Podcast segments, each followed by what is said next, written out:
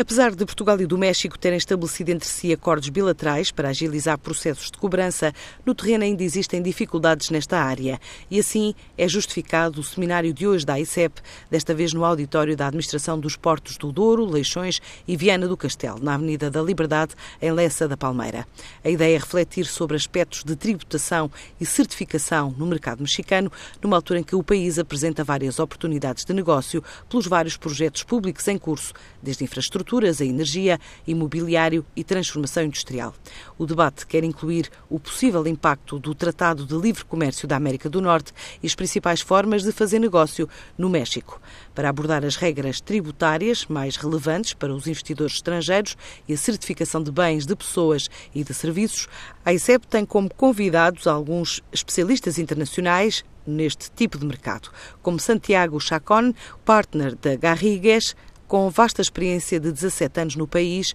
onde reside, mas também em mercados como o Brasil ou Inglaterra, na área da planificação de impostos por parte de entidades estrangeiras não residentes no México. Neste seminário vai estar ainda Ana Maria López Canho, gestora da AENOR, no México, dedica-se há 30 anos a questões relacionadas com a certificação e a regulamentação internacional, focada em assuntos de inspeção comercial externa no mercado mexicano, bem como em assuntos técnicos referentes a normas mexicanas e europeias. Para fazer um retrato do país, vai estar ainda na apresentação o diretor da ICEP, no México, Álvaro Cunha, com algumas novidades sobre este mercado. A destacar ainda a realização dos chamados Speed Meetings, encontros de 15 minutos, com os especialistas convidados e o diretor da ICEP México, em que as empresas podem esclarecer questões particulares e iniciar contactos com estas duas entidades.